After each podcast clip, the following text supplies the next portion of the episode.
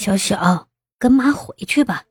那天你爸也是脾气急了，才说了那两句不好听的。你这孩子也是脾气大，女孩子家家的，怎么能说离家出走就头也不回的走了呢？苏妈开始苦口婆心的解释：“我这段时间都在说你爸，你们父女两个那倔脾气是一样一样的。可一家人总归是一家人，你一个人在外面。”我和你爸爸都不放心啊！别看你爸不说话，他那是不好意思，心里不知道多后悔。你是做子女的，先低个头，给他个台阶下，然后咱们就高高兴兴的回家，好不好？别让外人看笑话。苏妈说的比唱的还好听，苏小小不是不心动，但仔细一想，为什么明明不是他的错，还要他先低头呢？明明是他们意识到错误来找他了，怎么却像是他理亏了一般？他转头看向他爸，站在一旁抽着烟，看样子是在等他这个台阶。只是他给了台阶，之前发生的事情就能算了吗？我听明白了，你们是想要我回去？哎，你个女孩子总在别人家住，像什么话？苏母的话里话外还有一些埋怨唐宁，这是什么朋友啊？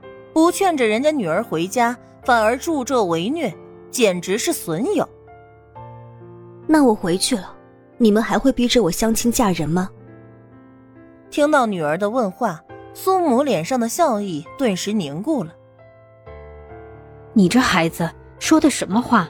爸妈什么时候逼你了？就算是相亲。那不是爸妈怕那么好的对象你错过了吗？但最后还不是你自己决定。女孩子家总要嫁人的，爸妈是怕你走错路，才在旁边帮着你把把关。哪里就算是逼你嫁了？看你这话说的，多伤爸妈的心呐！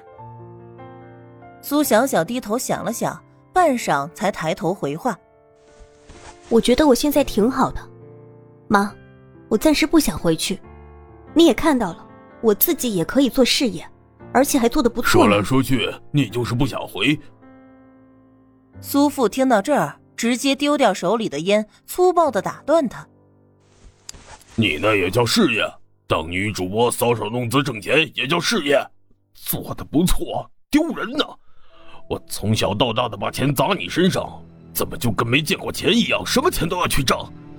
知不知道？因为你干这个，我跟你妈出去头都抬不起来。别人怎么说的？老苏家的女儿当网红了，又是在网络上跟人吵架了，还卖货，只是几辈子的老脸都给你丢完了。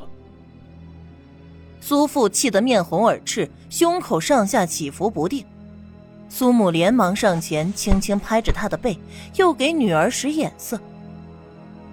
好了好了，哪来那么大的气？小小他知道错了，快，小小，快跟你爸道歉，咱们回家去。爸妈正正当当给你花钱，以后不要干这些事儿了。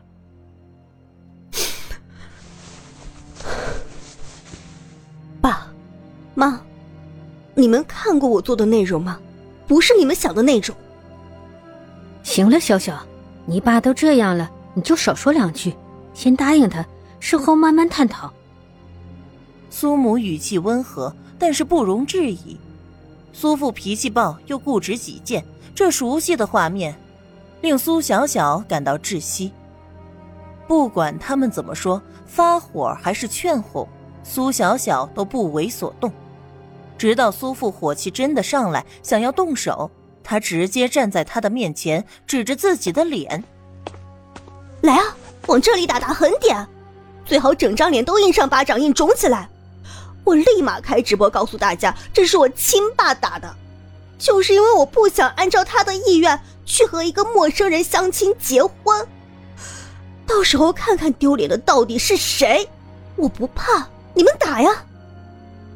可能是有了赖以生存的事业，人就有了底气。这要是放在以前，他爸唱白脸，他妈唱红脸，他早就妥协了。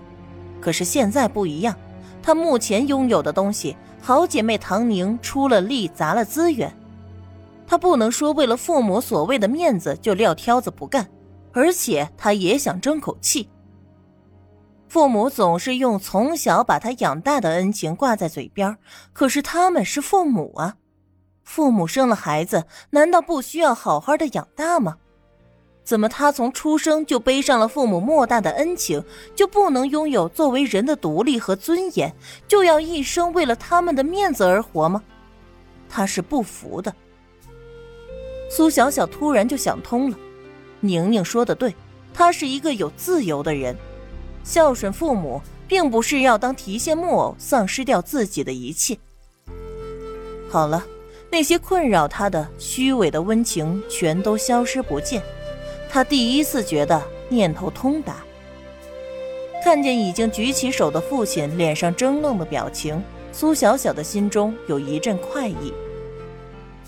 我说的可都是真的，你们之前对我的养育之恩，在你们老了需要人赡养的时候，我义不容辞。可你们要是不把我当个人，让我只作为家族的工具来发挥作用，我不答应。苏父到底是没敢打下去。女儿如果说的是真的，那他真的丢不起这个人。苏母更是目瞪口呆，吓得捂着心口直哆嗦。你这个孩子要反了天了，怎么对爸爸说话的？你以后还要不要回家了？上次不是说的很清楚了，让我要么相亲嫁人，要么就滚出去，家里一分都没有我的，看我怎么回去求你们。可怎么变成你们上赶着要我回去的呢？苏小小笑得冷清。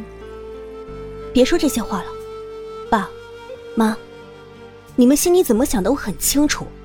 不管是哄我回去也好，还是故意贬低打压我的事业也好，无非就是我有了更大的价值，可以回去为家族做出更大的贡献了。